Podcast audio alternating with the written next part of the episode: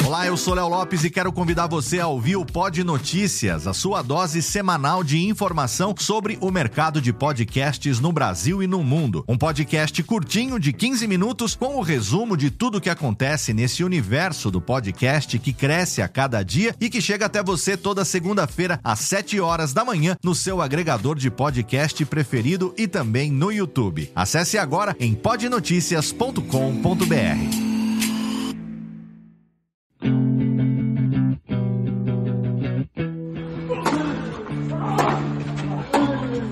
Começa agora o Backhand na Paralela, o podcast sobre tênis que vai além das quadras. Apresentação de Jeff Paiva e comentários de Ariane Ferreira.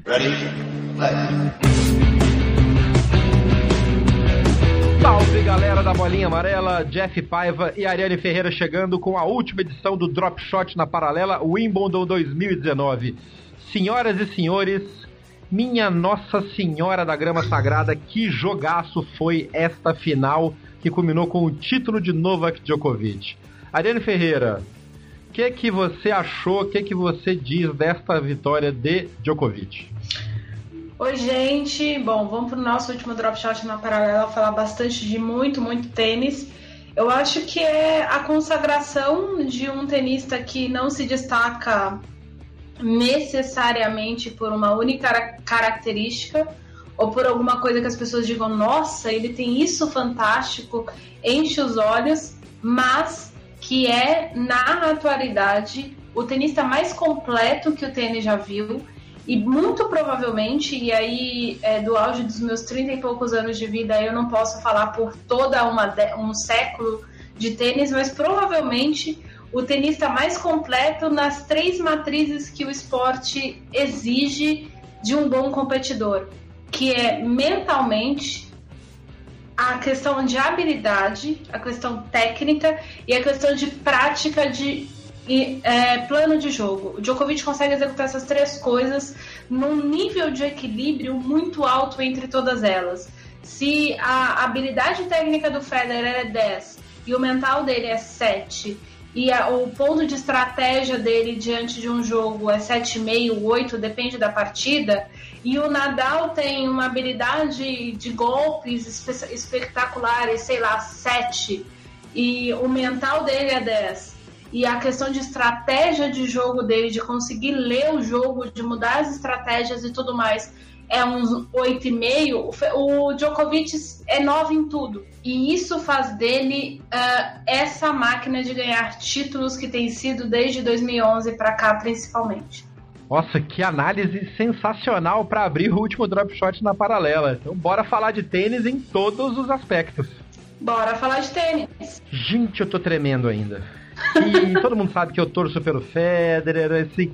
Foi um puta de um jogo. Foi um puta de um jogo do caralho. Hoje não dá para não falar desta maneira desta final de Wimbledon. Foi a segunda final de Wimbledon mais longa em termos de games, até porque teve que parar no 12 a 12. Pela primeira vez foi usado o tie-break de 12 a 12 num jogo de simples, né? Só tinha sido usado no jogo de duplas ainda. E a gente vai falar de todos os sets e, e falando um pouco de cada um deles mas no final, no assim, eu acho que para quem gosta de tênis, hoje foi um domingo. A gente tinha comentado que esse, essa edição de Wimbledon estava sendo uma edição muito boa para quem gosta de tênis, tinha várias opções, várias variedades de jogos, estilo de jogo mais clássico, mais moderno, bastante estratégia. Mas este jogo de hoje, domingo, 14 de julho, Vive la France, dia da Bastilha, daquela da Bastilha, este jogo foi espetacular. É, acho que pode ser colocado em um dos grandes, na lista de, de um dos grandes jogos de todos os tempos. É, entre essa geração top 3 que a gente está falando há muito tempo, que vem dominando o tênis há muitos anos. Foi sensacional e eu estou ainda me recuperando do. Primeiro do, do, do Heartbroken, né? Porque o Federer teve match points e eu estava me preparando para gritar mais do que eu gritava na época áurea do, do Atlético Mineiro quando estava ganhando alguma coisa, que hoje não está ganhando nem para o ímpar. E eu tava pronto para berrar já, vamos, vamos. E eu tava até brincando com um amigo meu no, no, no, no WhatsApp e no Instagram que os vizinhos devem estar achando que eu tenho um cachorro chamado Rogério e que é muito mal educado. Porque volta e meia no meio do jogo eu falava, porra, Rogério! Não, Rogério! Caralho, Rogério! E o Rogério lá na dele, fazendo a dele. Os vizinhos devem achar que tem cachorro novo aqui na Paiva Caverna, que se chama Rogério, que é muito mal, mal educado. Foi um jogaço. Foi um jogaço. Pra quem gosta de tênis, todos os grupos de tênis que eu participo estavam comentando. Imagino que os leitores também, um carinho enorme. Obrigado pelo pessoal que estava ouvindo, vendo o jogo e, e, e, conversando com a gente no Twitter, no Instagram. No Facebook não, que o Facebook é, né, aquela porra daquela timeline assíncrona deles que o nego vai ver comentário desse jogo daqui a quatro dias ainda. Assim, é. Foi muito legal conversar, participar com alguns dos nossos ouvintes mais assíduos e tomara que vocês gostem desse podcast de hoje, porque eu vou, vou tentar separar a parte de fã do Federer da parte de analista de tênis, que tem que ser, hoje tem que ser duas coisas diferentes. Vamos começar falando então de como os dois chegaram para esse jogo e teve uma galera que, inclusive, no Twitter que, que cornetou, falou: ah, lá, ó, tinham falado que quem ganhasse o primeiro set ganhava o jogo. Não foi tão cartesiano quanto a gente comentou, né, Nani? Mas no final acabou se concretizando. Sim, eu, eu até comentei ontem, né, que eu discordava dessa pontuação aí do Guilherme, até porque uh, eu entendi exatamente a colocação dele que a questão exatamente física do Federer iria cantar mais baixo e ele tinha uma razão no, na pontuação dele porque o Federer vinha de um grande jogo contra o Nadal. A gente não pode deixar de lembrar que o, a questão da semifinal ela foi muito mais tranquila entre aspas. A gente comentou ontem que em termos gerais a semifinal do Djokovic foi mais competitiva do que o Federer e o Nadal, porém ele ficou menos tempo em quadra. Uh, o Bautista Agut exigiu menos dele do que o Nadal exigiu do Federer, no sentido de que o Nadal estava com a tática de saibro, né? Então o Nadal botou o Federer para correr mais do que o Bautista Agut, até porque não é a pegada do Bautista Agut em termos de jogos aplicar 30 bolas, 40 bolas num gol, num único ponto. Então isso meio que não, não dá para dizer que preservou o Djokovic, mas com certeza desgastou menos do que o Federer. E, e, e, tem uma outra coisa assim que é bastante básica da gente pensar como os dois chegam para esse jogo. O Djokovic é seis anos mais novo que o Federer. Inclusive, inclusive ele comentou sobre isso na, na entrevista em quadra na hora da cerimônia. A gente vai ouvir daqui a pouco um trechinho desse. Ele, ele fez a citação e fez um comentário parecido com o que a Marta fez sobre a formiga na Copa do Mundo Feminina, que alguém perguntou pra ela, você joga até a idade da, da, da, da, formiga? E a Mata falou, se ela me ensinar o segredo de jogar uma Copa do Mundo até os 41 anos, eu, eu consigo. E o Djoko comentou alguma coisa parecida, eu quero chegar nos 37 igual ele, porque o homem realmente... Roger said that he hopes that he gives, gives uh, some other people a chance to believe that they can do it at 37. I'm one of them. Uh, he inspires me, for sure. Mas só que faz diferença no final, né? Cinco anos, seis anos fazem diferença. Faz, faz muita diferença. Por mais que a gente uh, use muito aquela máxima do Tommy Haas, uh, uh, no caso o Tommy Haas usava a idade dele e dizia just a, day, just a number. No caso seria o Federer 37 é apenas o um número, mas é um número quando você está correndo quase cinco horas quando você tem 30 anos, ela é bem mais fácil de correr do que quando você tem perto dos 40. E se fosse, por exemplo, o, o Titipas, por exemplo, que tem 20 anos, seria muito mais difícil para o Djokovic implementar, não no sentido técnico, mas implementar. Vamos supor que eles tivessem estendido um jogo, o Djokovic e o Titipas, por 5 horas. Uhum. No fim, o Tsitsipas ia estar mais inteiro fisicamente que, que o Djokovic no sentido básico. A não ser que ele tenha algum tipo de preparo físico muito ruim, o que nesse nível de tênis não acontece, o preparo físico de ninguém aí é bom, pode ser que se mude algum tipo de resguardo físico e aí o corpo não se adapte. É, mas a medicina esportiva é extremamente avançada no tênis, como é no futebol brasileiro. Então todo mundo se prepara muito bem. E então, o, o, o Titipas é 12 anos mais novo que o Djokovic, então o Titipas teria muito mais fôlego, muito mais perna para correr que o Djokovic. E 6 anos, do mesmo jeito que 12 faz diferença, 6 faz diferença, 2 anos faz diferença. E depois dos 30, gente, a gente quando passa dos 30, qualquer 6 meses faz diferença pra gente. Honra se faz. É, e esse é um, é um ponto é um ponto focal, mas ao mesmo tempo eu achei que o Federer se, se comportou até bem no sentido físico quando foi pro quinto set. Eu achei que ele fosse estar mais desgastado. Até no quarto set, quando a coisa foi pro quarto set, eu achei que ele estaria mais desgastado, mas ele chegou bem inteiro ainda, tanto física quanto mentalmente, quanto estrategicamente. As duas quebras que ele, que ele aplicou no Djokovic, ele perdeu uma das quebras no caminho para fechar o quarto set, uh, foram quebras trabalhadas, explorando os erros do Djokovic, que estava obviamente um pouco mais nervoso. Nesse ponto que também a juventude, juventude, enfim, mas a diferença faz um pouco, né? Então, assim, de repente a experiência maior do, do do Federer ajudou a segurá-lo mentalmente. Ele é um cara mais tranquilo normalmente já. E o Djokovic estava naquela fúria, naquele sangue dele. E, e, acho que o quarto set ele não ganhou porque ele se deixou levar um pouco também por essa por essa emoção e por esse, esse nervosismo, não de ficar nervoso e tremer, mas de não fazer as escolhas corretas, que frente ao Federer acabam dando abertura para o Federer reagir e, e ganhar. É, só que a gente estava comentando antes de, de começar o, a gravação, Nani, você comentou que você acha que o primeiro set é até o segundo, o segundo set que o Federer ganhou, mas ganhou porque o Djokovic claramente parou de novo e deixou para ir pro terceiro. Mas o primeiro set e o terceiro set foram os dois tie-breaks que o Djokovic ganhou. Você comentou que você achava que dava pro Federer ganhar de uma maneira mais fácil, né? E não precisar ir pro tie-break quando acabou perdendo. Exatamente. É, a visão que eu tenho do jogo é que o Federer deixou a partida ir para o tie-break. Em vários momentos, principalmente no primeiro set, mais no primeiro do que no segundo, o Djokovic jogou inseguro como ele jogou contra o Bautista Agut, por exemplo.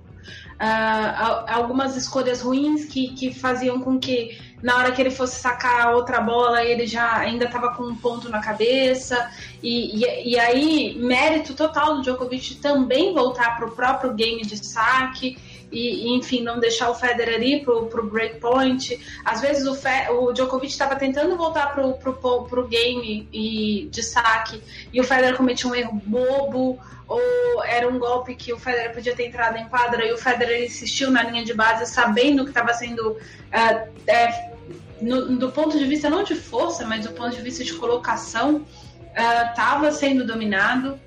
E nesse ponto o Federer falhou. É, e não é um falhou no sentido de cornetar o Federer. O Federer fez as escolhas mais erradas que o Djokovic. No tie-break, nos tie-breaks, inclusive no caso do quinto set, é, o Djokovic dominou o Federer. E, e aí o, o, o, Djokovic dos três sempre foi o que melhor jogou o tie-break. E eu acho que o que vinha à mente do Djokovic, pelo menos teria vindo à minha, foi aquela semifinal entre eles em Paris-Bercy ano passado, que foi o último jogo entre os dois. É em que os tie-breaks fizeram diferença a favor do Djokovic. E o Djokovic sabia disso da mesma forma que o Federer sabia disso. E o Federer entrou. Não, não dá para dizer que o Federer entrou com menos gás, com braço curto, uh, desencorajado. Não, não vi nada disso nele. O que acontece é que o Federer não conseguiu se manter firme em cada bola. Uhum. Ao invés de. Ele estava pensando no ponto já definido, muitas vezes. Tanto que teve um dos golpes que ele foi se adiantar entrando à direita do T, uhum. porque o corpo do Djokovic estava direcionado para a direita do T, mas o, o, básico de se aproximar da, da rede é você ir pelo centro da quadra, porque o adversário pode estar com o corpo numa direção, se ele tem uma, uma habilidade ok, ou seja, se ele é no mínimo um top 80, ele consegue mudar a direção da bola mesmo com o corpo totalmente direcionado para o outro lado. Então, não é só porque é o número um do mundo, podia ser, sei lá, o 77 do planeta, conseguiria mudar. É, é, essa é uma coisa muito, muito própria do top 100. O pessoal do top 100 consegue mudar a direção da bola, mesmo joelho estando virado de um lado, porque quem faz aula de tênis escuta a gente sabe que posição de quadril, de joelho, de cotovelo, tudo interfere. Ah, mas esses caras estão num nível assim, a mais, entendeu? Eles estão num nível que a gente nunca vai ter no clube. E o Federer, e o Federer tem isso de forçar, tentar forçar a devolução para outro lado, se posicionando em, em, em, um espaço da quadra que tenta forçar a colocação do adversário em outro lugar. Só que contra o Djokovic, que tem uma variação de bola muito, muito, muito boa, é, isso é perigoso, ainda mais num tie-break. O próprio Federer, na coletiva agora, depois, do, do, depois da entrega dos troféus, ele comentou com a imprensa que o, em tie-breaks o momento é diferente e que ele reconhece que ele jogou de uma maneira mais passiva os tie-breaks do que ele estava jogando o set normal. E aí cobra o seu preço, né? Cobra, cobra o preço e é aquela grande coisa. Você precisa realmente pensar o que tá que você tá fazendo, ainda mais ele tá enfrentando Djokovic, ele não tá enfrentando, sei lá, eu, entendeu? Ele tá enfrentando alguém muito grande e isso fez diferença. É, o, a conversa que o Jeff e eu tivemos antes da gravação foi que, na minha opinião, dava pro Federer ter fechado o jogo em três sets. É. Quando foi pro quarto, mesmo. É, tanto é que ele meteu um 6-1. É. No meio dessa, e, dessa e aí tem aquele ponto que a gente já falou que o Federer fez isso contra o Nadal uh, ontem e anteontem e de novo vem aquela babaquice do, do, do, do, Ben Rosenberg. Ah, por que, que não estão multando o Djokovic que entregou um set e multaram o, o, o. Como é que é o nome do, do australiano lá? Bernard Tomic. O Tomic, ah, multaram o Tomic. O, o Djokovic fez menos pontos do que o Tomic nesse. Ah, ah, caçar bolinha na descida. Enfim, é, é, se preservar. E aí, aí, o Djokovic acho que fez certinho. Ele tomou a quebra logo no primeiro. Assim, a, a parte mental nessa hora era muito forte. O Djokovic tinha acabado de ganhar um tie-break que era claramente em um set que o Federer podia ter ganho, como a Nani acabou de falar. Aí o Federer vem e crau, quebra ele logo na primeira. na primeira. no primeiro saque de serviço. E aí faz 2, 3, 4 a 0. Aí o Djokovic, beleza, vamos pro próximo, amigo. Tem lenha para queimar aqui, tem café no bule. Deixou passar e foi pro terceiro set. E já começou o terceiro set muito mais é, impetuoso. Isso é estratégia de jogo. É como a Nani falou do, do número 9 lá que o Djokovic tem nos três pilares.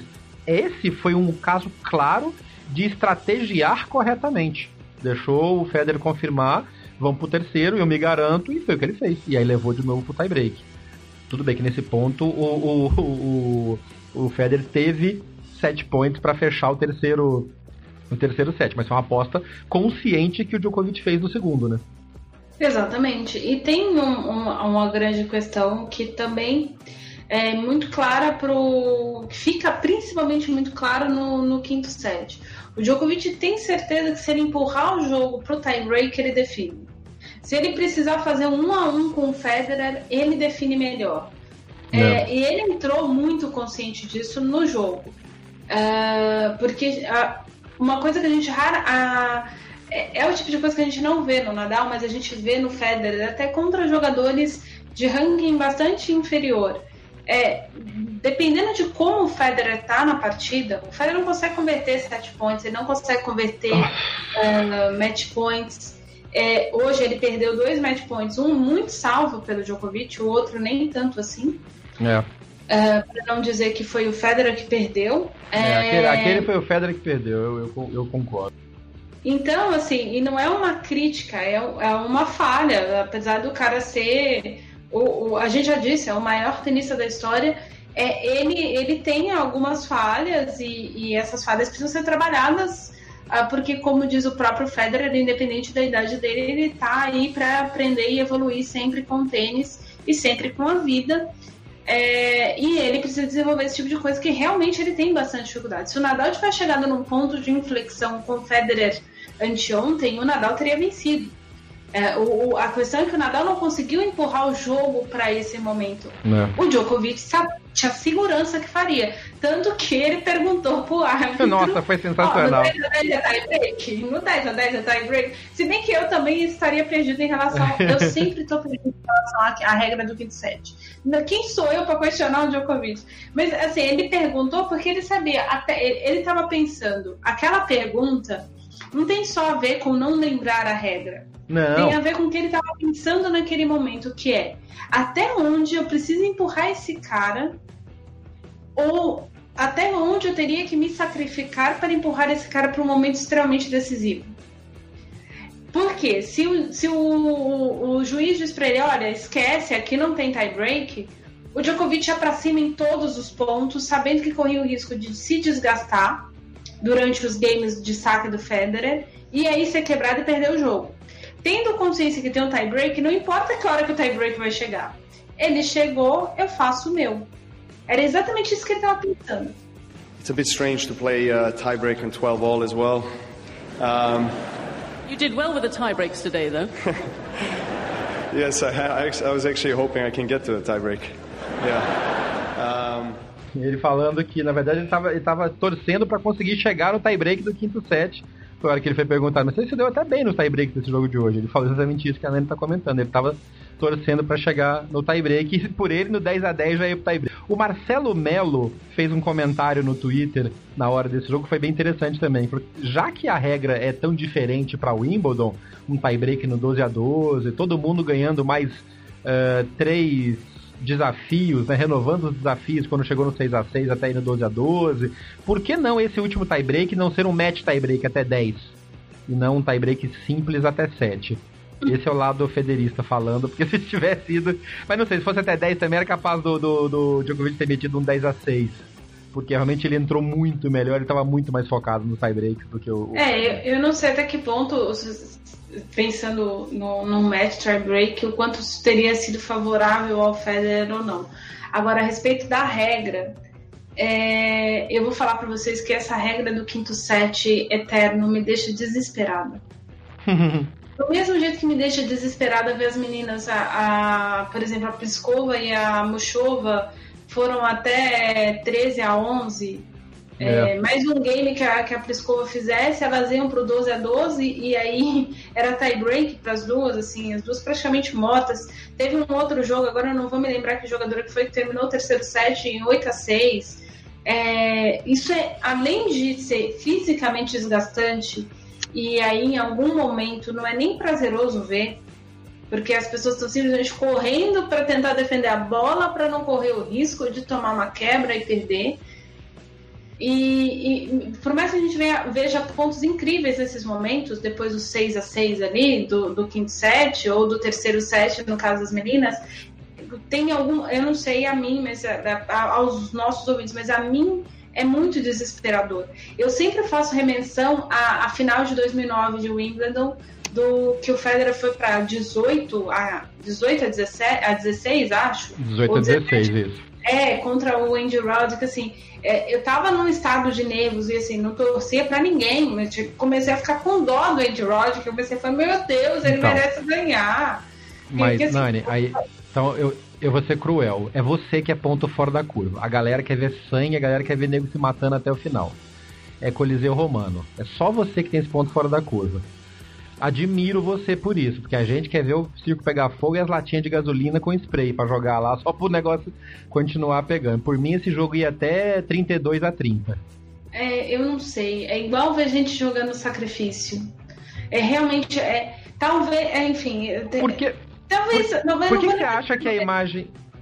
É, por que, que você acha que a imagem mais passada de quase todas as Olimpíadas, quando vai fazer a preparação para a Olimpíada, é a pobre coitada da Suíça chegando na maratona toda torta, toda cheia de cãibra até completar a, a, a, a, linha de chegada e desabar na linha de chegada?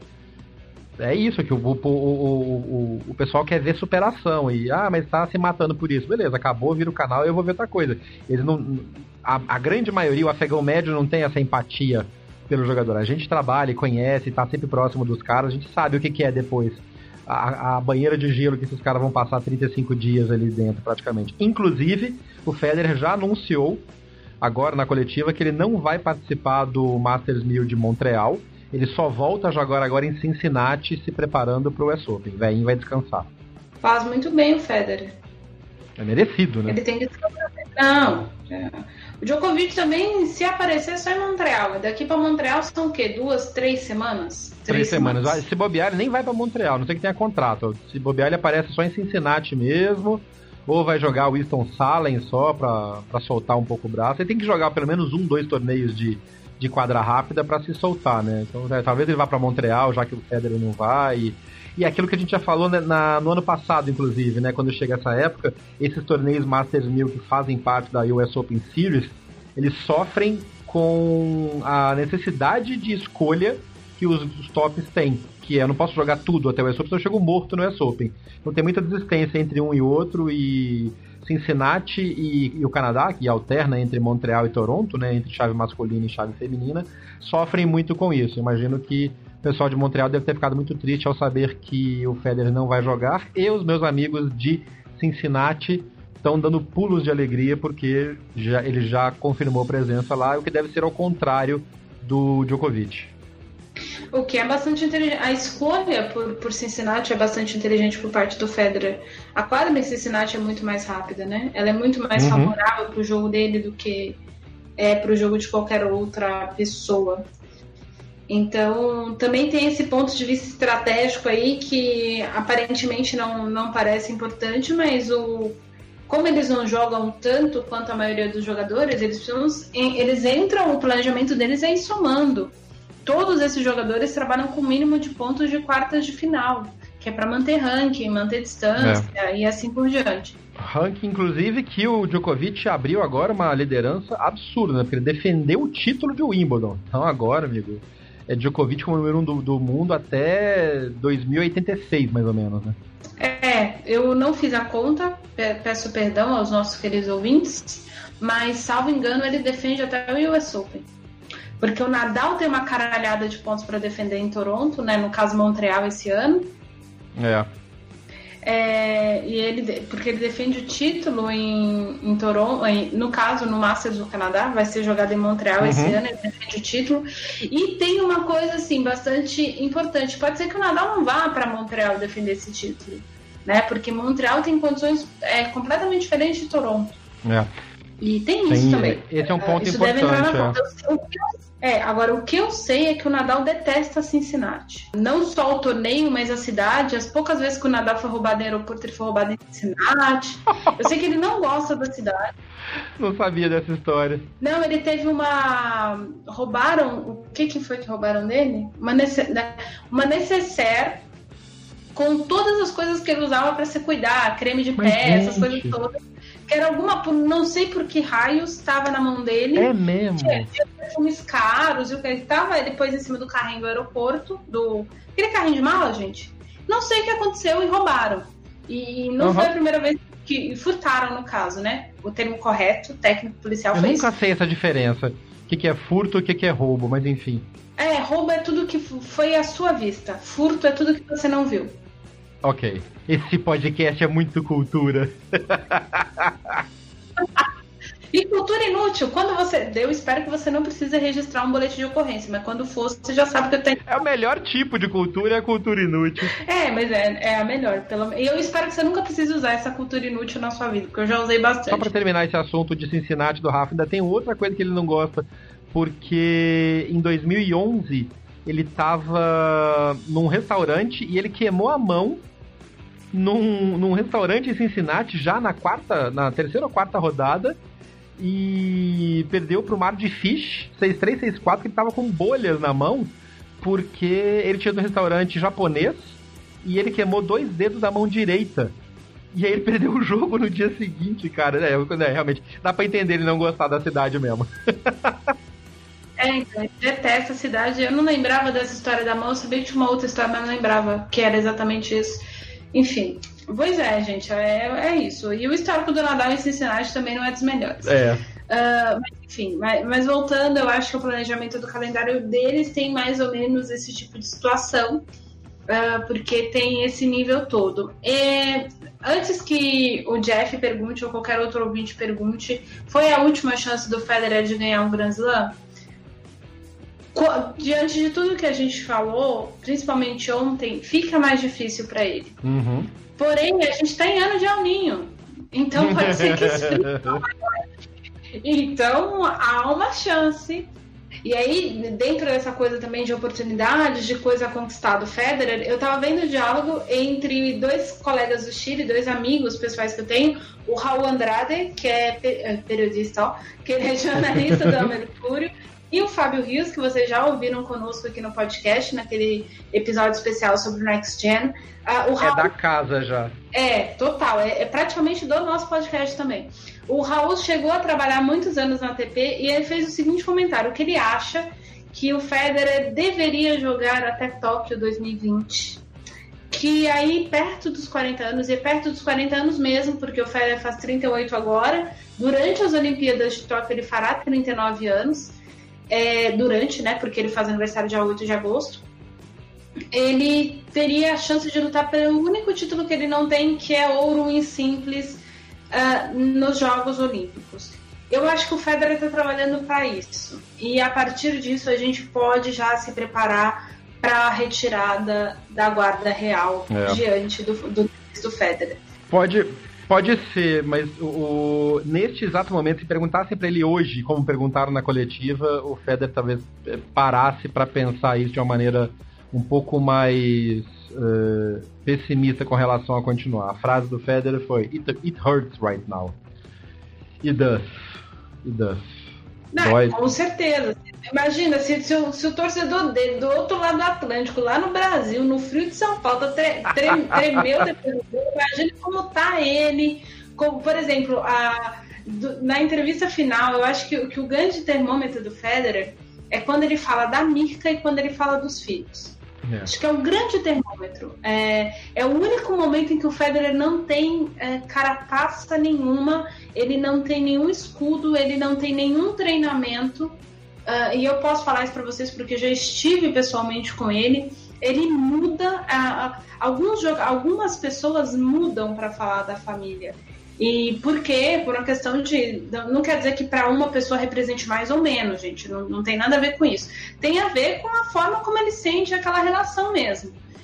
E o Federer, na hora que ele começou a falar, a, a, entrevistadora, logo em seguida, ali na entrevista, depois do, do fim do jogo, falou pra ele: Ah, você teve seus filhos aqui e tudo mais. Ele falou: ah, espero que eles tenham curtido. E aí você vê que o Federer dá uma engasgada, o Federer fala que é bom tê-lo tê-los ali, a, a, família dele sempre perto, enquanto pai e enquanto marido. E aí você já vê que o Federer já começa a se afastar da entrevistadora porque ele sai chorando. Vamos ouvir então.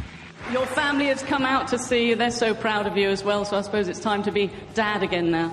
Yeah, they won't be excited with the plate, but it's a, they'd rather take that golden thing, you know. But uh, no, it's nice to see them. We had a great week here. Um, I love them, and uh, Yeah, exactly. Back to dad and husband. It's all good. Thank you. Exatamente. Ele já engasga, dá uma balançada de cabeça, dá thank you e sai pro outro lado que realmente pegou.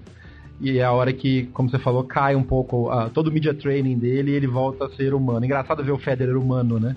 É, é porque, na verdade, a gente acostumou a ver o grande campeão que ele é.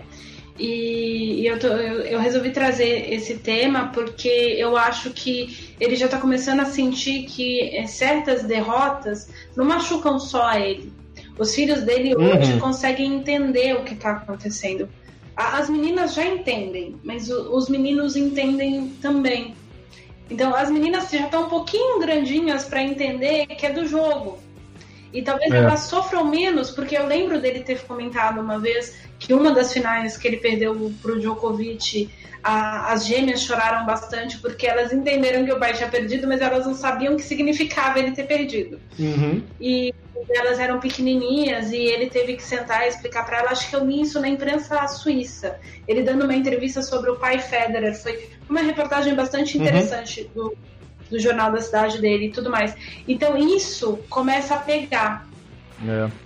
E da última vez que eu conversei com, com o Tommy Haas, ele falando da filha, ele dizia que ele queria que a filha entendesse que ele tinha jogado tênis, mas que ele não jogaria para que ela sentisse que ele estava se jogando no sacrifício. É, essa foi a frase dele. E, né, e, e, e ele disse isso em São Paulo. Uh, ele inclusive abandonou a semifinal do torneio em São Paulo com uma lesão no ombro. Então eu acho que dependendo da relação, uhum. muitos jogadores preferem que os filhos fiquem fora do circuito ou só apareçam em momentos muito pontuais. Uh, exatamente, acho que para privar as crianças da decepção da derrota. Uh, mesmo que você seja um atleta preparado para perder, porque quando você é um atleta você está preparado para ganhar e para perder, a Teliana Pereira me disse uma frase há muito tempo atrás que ficou na minha cabeça e, e resume o que o tênis é. A não ser que você seja Roger Federer, e isso já não cabe mais para o Roger Federer, o tênis é muito mais sobre perder do que sobre vencer. Exato. Você perde muito mais do que você ganha no tênis. E dependendo de como você reage emocionalmente com isso, você afeta crianças e tudo mais. Acho que o Federer é o tipo de pai mais equilibrado, mas Uh, os filhos dele não são atletas preparados para derrota. E com certeza essas crianças se arrumaram, as meninas trançaram o cabelo hoje para ver o pai campeão de Wimbledon. Não, é, ninguém sabe. Do mesmo jeito que, que uh, eu não, não cheguei a ver se o filho do Djokovic estava perto, a Stephanie e a Tara. O, não, só o Stefan tava, a Tara não, e o Djokovic inclusive falou sobre isso, sobre o que representa para ele ganhar o Wimbledon que ele, quando criança, inclusive fazia troféu com vários diversos materiais que ele tinha, sonhando ganhar o Wimbledon, e quanto representa para ele estar com o filho ali para ver essa, essa situação. I know I said this before, but when I was a boy, um, four or five year old growing up and, and dreaming to, to become a tennis player one day, this is always this always has been the, the, the tournament for me, you know, where I wanted to participate, where I wanted to win one day. Yeah, I used to make the, the trophies out of different materials in my room, and just imagining one day I'll be standing here, and uh, it's it's extra special sharing it with with my son in the crowd and my parents, my whole team.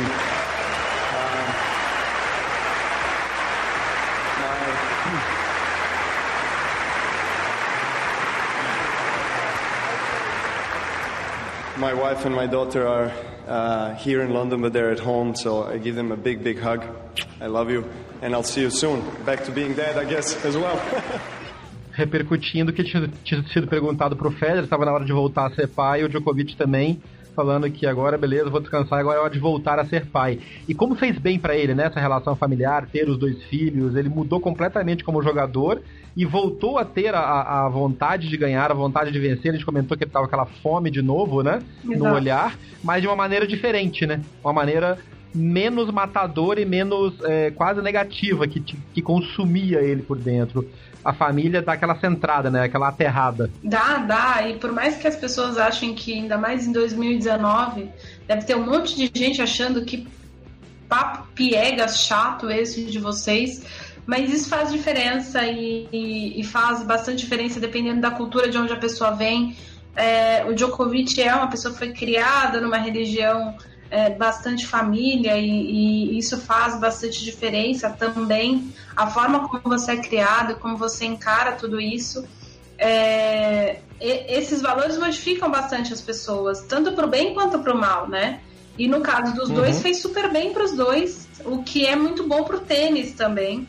E é o tipo de mudança que é. talvez a gente venha a ver no Nadal agora, né? Que, enfim, que ele vai se casar e provavelmente ele disse que só se casaria quando estivesse pronto para ser pai. Provavelmente então o plano dele e da, da noiva sejam ter filhos e aí a coisa muda um tanto quanto de figura.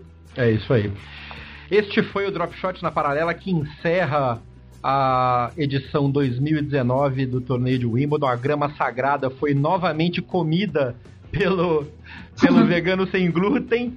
E essa dieta tá fazendo bem para ele, hein? É, a gente repostou agora um vídeo do, do troféu sendo é, inscrito com o nome do campeão. E a legenda de Wimbledon foi genial, que é Ctrl-C, Ctrl-V. De novo ali na mesma linha de baixo, Novak Djokovic, pela segunda vez, conquista um bicampeonato seguido de Wimbledon, é o quinto título dele. E o top 3 agora tá com uma divisão de, de dois títulos de diferença entre cada um deles entre Federer, Nadal e Djokovic, tem dois grandes lances de diferença entre cada um deles. O, é, o Federer tem 20, o Nadal tem 18 e o, e o Djokovic agora tem 16. E o bicho vai pegar no US Open e a gente vai estar juntos para acompanhar nas edições do Drop Shot na Paralela no final de agosto para o início de setembro. Eu queria agradecer demais alguns ouvintes que estão com a gente nesse período do Drop Shot. Não vou citar nomes que eu vou esquecer alguém, mas sintam-se abraçados e muito agradecidos. E é muito importante a gente ter essa companhia de vocês. Eu queria dividir com vocês também, eu já falei isso com a Nani no, no, no nosso grupo lá privado. É, que alegria ter alcançado neste Wimbledon a marca de mais de 135 mil downloads deste modesto podcast que começou há pouco menos de um ano nesse formato e é muito bom sentir essa receptividade e esse trabalho sendo reconhecido por quem nos ouve, que no final do dia é a razão de tudo, né, Nani? Exatamente, a razão é por, pelo que e pelo, por quem a gente trabalha também, além de conta para pagar, né? Se bem que o podcast ainda não paga a conta, patrocina Patrocine a gente. Agora, eu quero só fazer duas ressalvas. É, o torneio de Wimbledon foi gigantesco em todos os termos.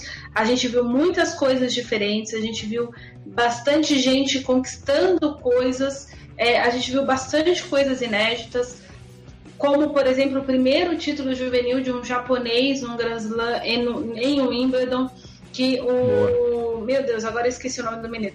O Shintaro Mochizuki, uh, do Japão, venceu em sets diretos o Carlos Jimeno Valero, da Espanha, que é um desses meninos talentosos que a Espanha tem construído para gente.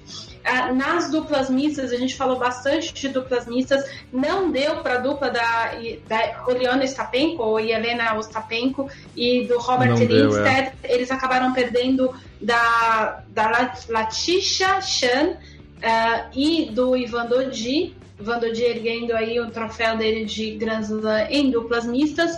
Ontem, no caso, no sábado, uh, depois que a gente gravou e editou o podcast, foi definido foi. o jogo de duplas em 4 horas e 58 minutos. Uh, quem ficou com o título foram Juan Sebastián Cabal e o Robert Farah, dois jogadores colombianos que são muito talentosos, muito trabalhadores, jogam há muitos anos juntos sempre gostam de jogar no Brasil, já tem título do Brasil Open e do Rio Open. São dois caras geniais, assim, de você trabalhar, de você lidar com eles, são os amores. E não tinham um grande slam. Não tinham um grande slam, foi a segunda final deles, eles perderam o Australian Open ano passado e tinham feito semifinal em Wimbledon ano passado e no US Open. Então, aliás, perdão, eles fizeram semifinal no US Open ano passado e em Roland Garros esse ano. Então, o primeiro título deles, diante de uma dupla recém-formada francesa, que já jogou algumas vezes, que tem título juntas, eu tinha chamado a atenção para essa dupla uhum. e Nicolas Marrou e Eduardo Roger Vasselin. Uh, Cabal e Farah, que são juntos os novos números uns do mundo em duplas. É, uma, um, uma, uma, outra informação boa também é que, de novo, a Nani tinha chamado a atenção para esse cara, Gustavo Fernandes, o argentino, que vem tendo uma campanha sensacional, conquistou seu primeiro Grand Slam no tênis em cadeira de rodas, seu primeiro Wimbledon, desculpa, no tênis em cadeira de rodas, tinha sido finalista duas vezes já, e de virada venceu o Shingo Kunieda, que é o atual número um do mundo, 4-6, 6-3, 6-2, foi muito legal de ver o jogo, foi muito emocionante, eu consegui pegar alguns pedaços naqueles links uh, alternativos que a gente acha, já que o Wimbledon não tem, né, o, o é. não tem um aplicativo com todas as quadras.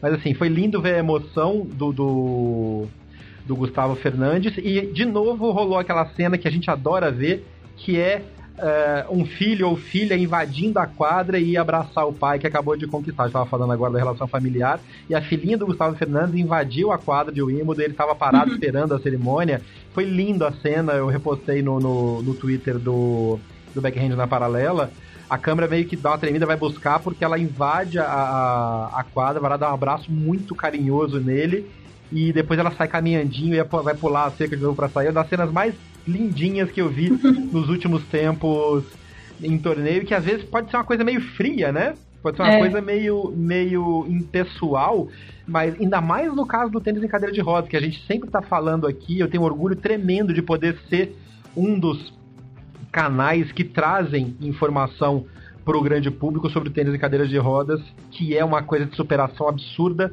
E a gente vai ter agora, começando daqui a pouco, o Paralímpico de Lima, o para, para Pan-Americano, desculpa, para Pan-Americano de Lima, em que a equipe brasileira vai muito forte em busca de, de bons resultados também. Então, parabéns pro, pro, finalistas de, de, de simples em cadeiras de rodas e que resultado gigantesco pro argentino, né? A gente tinha comentado dele em Roland Garros, né, Nani? Sim, o, o Gustavo Fernandes é ele está mudando a forma de do pessoal ver o tênis sobre cadeira de rodas na Argentina. É, ele tem um livro bastante interessante, se alguém falar em espanhol, ah, dá para comprar a versão online. A, a, a, história da vida dele é bastante bonita também, não só no, no quesito de, de superação, de ter se reinventado, é, mas porque realmente é, é uma lição é, de outras coisas que de valores do esporte que a gente não presta muita atenção e é uma coisa que me chama atenção porque o Brasil é uma grande potência do esporte paralímpico mundial mas a, a, gente tem, a gente falou do, do Imanitu, a gente tem o trabalho que o Léo já faz, uh, principalmente lá em BH. Uhum. A gente tem bastante gente tentando batalhar a respeito disso, lutando, galgando espaços, mas uh, o tênis de cadeira de rodas no Brasil, ele não se equipara com os outros esportes, o que é uma situação bastante triste. Eu acho que a gente pode mudar nossos status, principalmente por conta do PAN, agora que vai ter em Lima, né? O, o PAN paralímpico,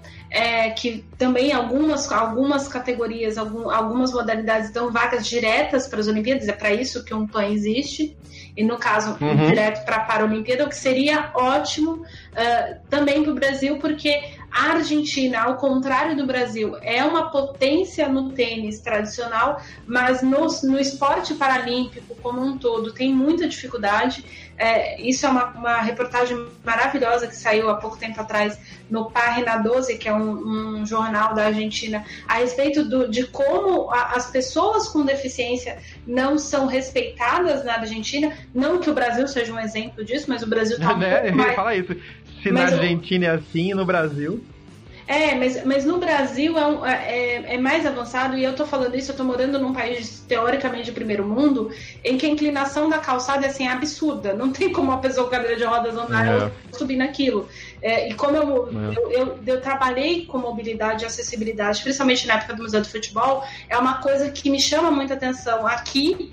E a gente critica muito, mas pelo menos São Paulo, em vários pontos, está bastante avançado. É. E aí, no caso da Argentina, o, o Gustavo está conseguindo ter a atenção do grande público e chamar a atenção para essas dificuldades. E, e, o trabalho que é feito aqui no Brasil pelo Comitê Paralímpico Brasileiro, o centro de treinamento que existe aqui na perto do Centro de Exposição São Paulo, ali na, na Imigrantes, é muito legal. A gente já comentou algumas vezes aqui. Tem quadras, tem centro de treinamento. Se você que está ouvindo a gente tem alguém, conhece alguém que, que é esportista, desportista paralímpico e que está começando, que quer um pouco mais de suporte, procure o Comitê Paralímpico Brasileiro, entre nas redes sociais do, do, do Comitê Paralímpico, que estão sempre respondendo. Entre em contato porque é um centro de desenvolvimento e de evolução dos atletas de alto nível. Eles estão sempre rodando sempre atrás é, de gente nova para representar o Brasil nisso e ajudar nesse processo de superação. Fica meu abraço aqui também para o Rafael Sena, que é o coordenador de mídias sociais do Comitê Paralímpico Brasileiro, está indo para Lima daqui a pouco e vai ter um, vão ter um trabalho sensacional trazendo essas informações de lá. É, para você que tem, porque infelizmente a gente tem muitas pessoas que acabam entrando nessa condição de, de, de não, não é deficiente, ah, mas pessoas com necessidades especiais por conta de acidentes uhum. e tudo mais. Se você conhece alguém, isso é, isso é uma prestação de serviço. O Comitê Paralímpico Total. Brasileiro, ele consegue te colocar em contato, mesmo que a pessoa não queira ser um atleta, às vezes a pessoa está em depressão, ela entrar em um contato, em um esporte, ou tentar aprender alguma coisa nova, fazer parte de um grupo, entender que a condição dela é só mais uma condição, como seria qualquer outra coisa, tem suas limitações, mas todas as condições humanas têm suas limitações. Você às vezes vai ajudar a salvar o emocional e a vida interna de alguém simplesmente com essa dica. É então, se você souber de alguém, entre em contato com o Comitê Olímpico Brasileiro, porque se a pessoa não quiser ser um atleta de ponta, o Comitê Olímpico tem os contatos dos clubes e das associações. Comitê Paralímpico. Tem, é, Comitê Paralímpico, exatamente, não Comitê Olímpico, Comitê Paralímpico. Eles têm os contatos dos clubes, das, das associações próximas a essa pessoa, e aí vocês podem encontrar, às vezes ela vai encontrar um novo grupo, uma nova razão, fazer novas amizades, isso é muito importante é, para todos nós, né? Então é, fica a dica, além de cultura inútil, a gente também é cultura útil aqui. Isso aí, com orgulho. E para terminar o Wimbledon 2019, tadinho das meninas, iam jogar ontem, não conseguiram entrar em quadra porque o jogo do o jogo de dupla se estendeu muito. Foram colocadas para hoje depois da, da final masculina e aí foram cinco horas de jogo. Então só agora que Bárbara Strikova e a Su Wei Richier conquistaram a chave de duplas femininas. Temos uma nova número um do mundo de duplas na WTA. Sim, dona Bárbara Strikova, tcheca, a República Tcheca tinha ficado mais de uma década sem número um do mundo nas duplas. Aí essa a escrita foi quebrada pela Lucy Safarova há dois anos e agora a Bárbara Strikova é a nova tcheca número um do mundo. Se a Petra Kvitova não assumiu o número um no Australian Open, tudo bem, a Bárbara Strikova assumiu nas duplas. Aliás, acho que muito merecido. Bárbara Strikova que tem 33 anos e que ergueu o seu primeiro título de Grand Slam. Sensacional. Então, Bárbara Strikova, número um, primeiro Grand Slam dela, ao lado da Ishe, como o Jeff disse. A Ishe, que é bicampeã de Wimbledon, foi campeã de Wimbledon nas duplas em 2013, ao lado da compatriota Shuai Peng. E ela também tem um título de Roland Garros. Ela conquistou Roland Garros também ao lado da Peng em 2014. Então, a Ishe é 16 de ranking de duplas, vai furar o top 10, não pela primeira vez. E a Bárbara Strikova assume o número 1, um, a gente tem uma nova número 1, um, pelo menos acredito eu aqui pelas minhas contas, até o US Open, é isso. É uma nota uma nota triste que aconteceu esse final de semana no tênis brasileiro, né? Morreu o, o tenista o é. Pedro Dumont. É, vinha uma luta, uma luta longa contra aquela doença terrível que é o câncer e era um cara. Eu não, não o conheci pessoalmente, conheci de, de, de torneios e de postagens e tal, mas assim, é, tão novo, né? Tão novo, Muito. tinha 20 e poucos anos. 24. E nos de, 24 anos, então, nos deixou que descanse em paz e que leve a luz e que sirva de inspiração para quem fica aqui, para muita gente que que gosta do tênis, do tênis brasileiro, e para a família dele, para a família do tênis brasileiro, ficam aqui as nossas boas energias e as nossas saudações. É, pessoal, tem muito o que falar. Eu lamento muito. Um beijo para o Santos Dumont, pai dele, um beijo para a família. E é isso. Para quem não associou o nome, o Pedro foi um tenista juvenil brasileiro bastante forte e teve que parar um pouco a carreira para lutar essa luta que ele acabou não conseguindo vencer. Que ele tenha luz e que todo mundo se sinta reconfortado um pouco é, de alguma forma. Um beijo e a gente se vê na próxima. E, pra, e, pra, e, e uma homenagem bacana para ele foi feita pelo Thiago Monteiro, que foi campeão né, do, do Challenger de. Eu não vou conseguir falar o nome dessa cidade nem amarrado. Brauschweizen. Brauschweizen. Cidade com o nome de salsicha. Brauschweizen. Bela campanha do Thiagão, que foi, como muita gente que sai de Wimbledon, né? A segunda semana de Wimbledon rolam muitos torneios não é consolação, mas é para continuar o circuito rolando, né? É. Ele ganhou e esse resultado o deixa de volta no top 100 e mais do que isso, garantido na chave principal de US Open, assim como a Bia também já estava garantida pelo ranking na chave principal de, do US Open. Então teremos o casal 20 do tênis brasileiro de novo na chave principal do Grand Slam. Uma boa notícia para encerrar esse programa e para encerrar esses 15 dias sensacionais de cobertura de tênis. Ariane Ferreira, muito obrigado por estar com a gente nessa jornada, por ter ficado tanto tempo até mais tarde aí no seu horário, sem dormir, para trazer para os nossos ouvintes os nossos pitacos. E até que a gente foi bem de aposta nesse, nesse grande slam. A gente foi bem, menino. A gente foi bem. A gente tá começando a entender desse negócio chamado tênis. um abraço para vocês. A gente se vê na semana que vem. Vamos dar uma descansada agora. Na semana que vem, de volta com o backhand na paralela tradicional. E final de agosto tem US Open com mais drop shot na paralela. Eu sou Jeff Paiva. Foi um prazer estar com vocês nesses 15 dias e a gente se vê. Você ouviu o Drop Shot na paralela. Não deixe de acompanhar diariamente as informações atualizadas no Twitter, Facebook e Instagram. BH na Paralela. Este podcast foi publicado pela Radiofobia Podcast Network. Oi, eu sou o Antônio Viviani e quero convidar você a ouvir o nosso podcast Voz Off. Desde julho de 2017, eu e meu amigo Nicola Lauleta temos o prazer de conversar com as grandes vozes do rádio, da TV e da publicidade do Brasil e trazer suas histórias até você. Se você, como nós, é apaixonado por locução, acesse vozoff.com.br e acompanhe nossos episódios aqui na Radiofobia Podcast Network.